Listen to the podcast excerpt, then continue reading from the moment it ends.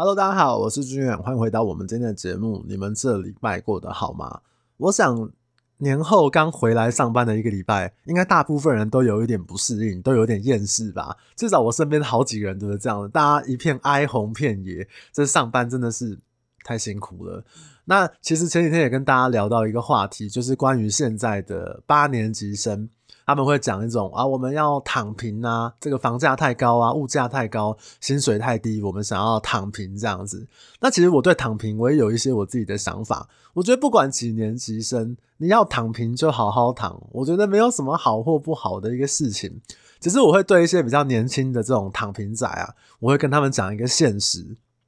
你知道现在有一些年轻躺平仔，可能就是二十几岁八年级生这样，他们平常就在网络上面就喷一些这个愤世嫉俗的言论，觉得社会不公啊，资源分配不均啊，然后现实动态都是会发一些这种生无可恋，然后很辛苦啊，人生很平淡啊，很平淡无奇啊，什么什么的言论这样子。他就会大方的表示说自己就是要躺平，躺平一族，然后大方的邀约朋友，就是我们一起来躺平吧，不要努力了，这样毫不吝啬。那他不管对人生、工作、感情、成就还是家庭，他都是保持着这种躺平的态度。可是你知道吗？有些人没有看到的是，他的确躺平了。他躺的是什么？他躺的是他爸妈帮他准备好的房子跟车子。可能还帮他准备了七位数或者八位数以上更多更多的存款，所以大家都要躺平，大家都在想说啊，我要这个躺平哲学。躺平仔也是有分有没有钱的，好不好？至少躺平仔他本身有没有钱之外呢，他的老爸那一辈可能就会落差很大。所以有些人就会说啊，我要躺平啊，但是其实呃，我看到他背后的这个家产啊，哇，那的确你可以喊躺平啊。那所以有一些比较真的是比较辛苦的，你可能要思索一下这个问题。人家有本可以躺，那你有吗？那其实你没有本，你要躺平，我觉得也无所谓啊。因为你如果真心你想要做一个躺平族的话，我觉得也没有差，也没有什么好不好。我觉得这个就是大家的生活方式这样。但是真的就是请你好好的躺，然后不要去看人家，不然有时候你真的是躺在那边睡觉都睡得很很辛苦。会觉得很不舒服，这样，这是我对这个躺平哲学最近看到大家讨论的一些事情的一些想法。这样，好啦，那今天要跟各位聊什么？今天我想要聊一聊关于顶楼增建爆出的一个消费纠纷的一个新闻。那我是在 ETtoday 上面看到这个新闻的，它的标题是说“正妹购屋笑倾城噩梦”。房仲保证顶加合法，但是正妹买房之后一年之后收到这个公务单位的呃预拆通知，这样。那新闻内容我大概跟大家分享一下。台北市有一个正妹这个上班族，他因为考量到这个爸爸妈妈可能爬楼梯比较辛苦的关系，所以他在二零一九年十二月的时候花了一千九百万在内湖买了一个七楼华厦的房子。那它是电梯顶加的部分。那在买房子的时候，房仲业者跟前任屋主都有保证说，这个顶加是旧的寄存违建，而且跟他说不会拆。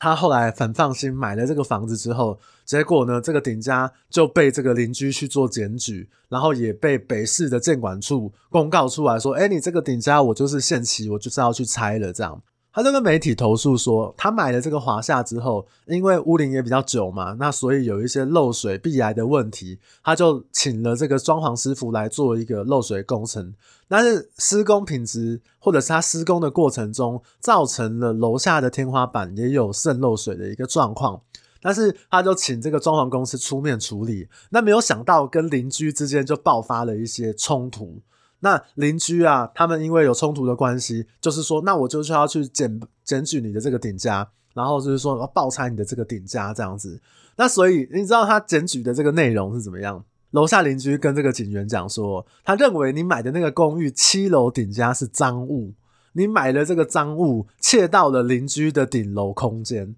让这个正妹小姐啊觉得匪夷所思。所以他就跟媒体讲说，他就抱怨说，他买的时候前任的屋主强调住了十几年，从来都没有问题，那也没有被邻居举报过。然后中介业务在介绍看屋到签约的时候，也都强调该顶加物件是继承违建，没有被检举，也没有被爆拆过的记录。他才会花一千九百万购买。但是没有想到，因为防水工程的问题，谈判破裂，邻居去提告他是盗窃、赃物等罪。然后，二零二一年去年的时候，北市的建管处也发出违建预拆通知单。那那个时候，他就去做一些查询嘛，他才发现说自己购买的这个顶加，其实在一九九四年十几年前的时候就被北市的公务局会刊列管。那有一个可能是有一个违建的一个记录这样子，所以这个女生发觉就是遭到了这个前屋主还有黑心房仲所骗。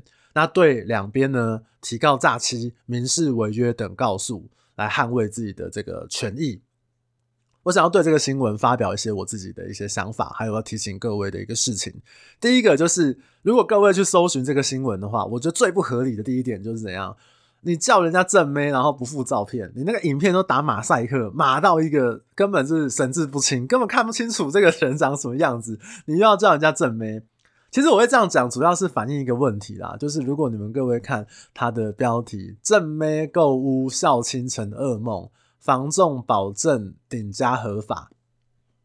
我觉得现在的新闻很多都这样，他就是丢一个东西出来，用一个耸动的标题，什么“正妹孝亲购屋”，然后保证合法等等等等的。当然，其实这个新闻如果你看完的话，你似乎会不知道说，哦，所以呢，那是哪一家房仲？还是那我可以怎么样保护自己，或者是怎么样去做一些查询等等的，他就是告诉你一个讯息，然后你就看到那个留言处，就是大家在那边哇骂来骂去啊，啊黑心中介啊，然后什么遇到什么不好的黑心屋主啊，等等等等的。这些资讯，我讲真的，对大部分来说可能都没有一个价值，他可能就让大家提醒一下，说我们在看顶加的时候就稍微注意一点，但注意什么，好像你都没有讲得很清楚这样。所以我想要跟大家聊一下这个新闻。那有几个点，我的第一个要讲就是违建，它就是违建，绝对没有什么就地合法化这个问题。那有些人会说，可能几年以前它的违建是寄存违建，安排在这个缓拆啊，或者是不拆，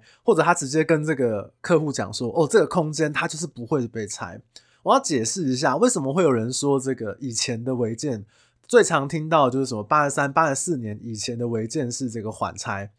其实它的典故是来自于台北市市府单位某一次针对违建的这个东西，他去做为什么他不拆的一个解释。它并不是一个正式的法令，而且缓拆也不是不拆，缓跟不这两个字应该很轻易的可以分别出来吧？那很多人就误会哦，原来你以前讲过这样的话，所以那就是缓拆，那就是可能排在后面再拆。而且我刚刚讲嘛，它是台北市市府单位做的一个解释，那代表每一个县市对于违建的态度是不一样的。这一点也是很多人误会的地方，它只是一个解释而已。所以每个区域，请你去洽询你自己所在地的公务单位，绝对是最准确的。比如说像新北市，它可能就有分 A、B、C、D 四级，它都有不一样的解释。这样子，如果你现在刚好有呃这样子增建违建使用的空间，或者是说你在看这样子房子的时候，请洽你的县市单位去做一些了解跟规划。那简单的讲。违建就是违建，它就是有风险的嘛。那第二个就是文中有提到，房仲业者跟前任屋主保证顶加是旧的寄存违建，不会拆。这个东西哦，我觉得它就是一个很大的问题。为什么？因为不会拆这件事情，我看连蔡英文总统都没办法跟你保证，因为法规写假，它就是违建嘛。那更何况是我们的中介或者是屋主。我觉得这个东西，如果你相信了屋主或者是中介的保证，那你就请他白纸黑字写下来，不然这哪里算什么保证？你保证你去买那个钻石啊，去买表啊、名表，它都有保证卡，都有那个原厂出厂的那个东西的保证，那才叫保证啊。当然也不排除说新闻有。刻意去带风向，也许他们只是说啊，我这个东西它就是缓拆，那基本上是呃没有被举报不会拆。我们大部分听到中介的讲法都是这个样子。那如果中介真的有保证的话，那请你消费者端呢，请把保证请对应方中介或屋主把它写下来，不然那就不叫保证了。或者是如果你们有对话记录，也请你好好的留好，因为如果有一天发生纠纷的时候，或者是你想要对中介屋主去求偿的时候，就像这个这个女生她想要去做一些告诉的部分，这个就是一个很好的嗯一个证据这样子。那另外要提醒大家，就是尤其是你买房子的时候，我们有之前有提过嘛，房屋的现况说明书里面，屋主会针对违建的内容，还有是否有报拆的记录，这边来做一些勾选跟确认。那个勾选下面都会有屋主的签名的，他是要负担民法上面的瑕疵担保责任。这个就是包含瑕疵担保责任里面其中的一个很重要的项目。另外，中介业者也会提供查询相关违建的资讯，让买方做一些了解。比如说，可以上市府单位针对于房屋售屋的地址，或者是所有权人的身份证字号来查询是否有违建的记录。像这个新闻里面提到，屋主他居住了十多年都没有问题，但是买方后来去。了解之后，他的确就发现曾经有一个会刊列管的记录。那通常如果你有列管的话，就可以查询得到说曾经有这样的一个记录的一个状况。所以我想，如果事实是这样的话，的确屋主跟中介他是要负担比较多责任的，在这件事情上，以目前的资讯来讲是这样。还有邻居，我跟各位讲，已经有无数无数的案例证明了。以前邻居觉得没关系，不代表未来也觉得没关系。以前邻居跟上一个屋主很好，不代表会跟你也很好，好不好？就是原本他屋主可能跟邻居认识二三十年了，碍于情面啊，所以他就算是有一些占用啊、违建啊，邻居都想说摸摸鼻子，就想说算了，大家都老邻居，没有必要去撕破脸。但是如果你买到，你是一个新来的，他不会手软的。我们还有听过一些很扯、很不合理的要求，比如说，我就听过楼下邻居他们就联合起来，然后去跟那个新买的顶家屋主说，他说顶楼空间是大家的。那那个新买的屋主也说：“哦哦，我知道啊。那因为我买的时候他就已经增建了嘛，那我也没有要出租，我就是自己住这样子，我也没有要去租给人家或让外人来住。所以楼下屋主就跟跟这个新的屋主讲说：那没有关系啊，因为它是大家的，所以你要使用你就付费给大家就好，不然就大家都去爆拆你，你这个房子可能就会被拆掉，这样顶楼加盖部分就会被拆掉。”而且我记得他们要求的那个金额非常非常不合理，好像要求给楼下二三楼，呃，三户还四户，一户一万，远高过于那个房顶楼加盖它可以出租的那个租金啊，非常非常的夸张。好，我觉得有一点点像是恐吓或者是敲竹杠啊。那尤其这几年，我们台湾的这个举报文化非常非常的盛行。或者是说，可能这个邻居跟你本来都没有什么举报的一个想法，但是你可能跟他发生了一些纠纷，或者是口角，他就以此相逼，他就去举报你说，哎，你这个违建我就让你拆掉，然后甚至是我们有时候还会看到嘛，在那个公寓的外面或大楼外面还会写布条陈情呐，什么这个市府呃顶楼加盖然后不来处理啊，或者是说什么无条件占用顶楼啊，恶邻居啊什么什么的，其实我看过好几个。我也可以跟各位分享一个最近客户发生的一个事情，他把房子租给人家，那这个租客因他自己的原因，他要提前解约，他又不想要赔偿这一个月的押金，然后又拖欠房租，所以他就跟屋主讲说：“OK 啊，那你如果不让我退租的话，我就去市府举报你阳台外推。”然后讲了噼啪讲了一大一大串这样，所以。这个处理起来对屋主来讲也是劳神伤财，非常非常麻烦的，就后面造成了一些纠纷这样子。但客户是有请我做一些协助，那我给他一点建议这样。但其实处理起来真的很麻烦，而且我要讲一个概念哦，你被举报之后，政府列管，比如说因为现在违建它的呃各县市认定的标准可能会分级。不管列管之后会不会拆，或者什么时候拆，或者缓拆，但是对于你这个房子未来在出售时价格上面的减损，我想是一定的。我举个例子，我现在买了一个顶楼加盖，所以这个顶楼加盖目前我查都没有被违章列管的一个记录，但是可能我今年买，我今年被邻居去举报。那试问一下，三年五年之后，假设新的买方有没有拆，这个这个加盖都还在。三年五年之后呢？结果有人要买你的房子，一查，哎、你这个之前被邻居有举报过，那是缓拆，或者是呃排程中，不知道什么时候再拆。你各位可以试想一下，房屋的价格应该会有所减损吧？顶楼加盖哦，它的加价格的部分，它在价格上面来讲。每一个区域反映的状况都不太一样，会因为总价的关系，还有顶楼加盖它材质的关系。比如说你是全 RC 的，连这个天花板都有 RC 层，或者是说你是呃铁皮顶，然后 RC 隔间，还是你是木木头隔间、装潢等等的，价格上面是比较乱一点点。但是我想，如果你被登记在案的时候，你在卖的时候，它的价值一定会有所减损。这也是为什么我通常。比较不太建议一般的人去买顶楼加盖的原因，因为它就是一个风险，除非那个风险你愿意承担。我举个例子，因为很多人问我像这种顶加啊这种增建违建的想法，其实我的想法很简单，我觉得对我来说，它就像是红灯右转。